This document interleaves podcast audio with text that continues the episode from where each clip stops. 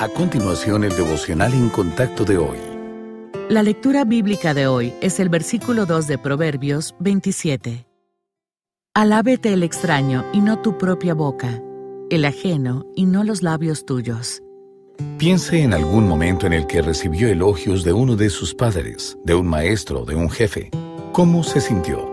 ¿Se alegró o se sintió incómodo? Para muchas personas el elogio es casi tan difícil de manejar como la crítica. Debido a que la palabra de Dios nos enseña a ser humildes, a veces podemos sentirnos confundidos acerca de cómo recibir los elogios. He aquí tres maneras de reaccionar. En primer lugar, acepte el comentario agradeciendo a la persona. No diga por qué cree que no es digno del elogio, ni trate de desviar esa expresión de amabilidad hacia usted.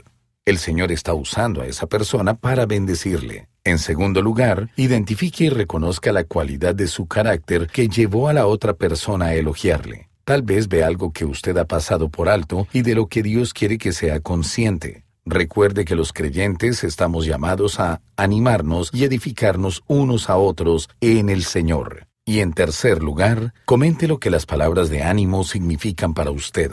La Biblia dice en Proverbios 16, versículo 24, Panal de miel son los dichos suaves, suavidad al alma y medicina para los huesos. Dígale a la otra persona cuánto le ha bendecido su atención y su sentir. Después de todo, el elogio puede ir en ambos sentidos.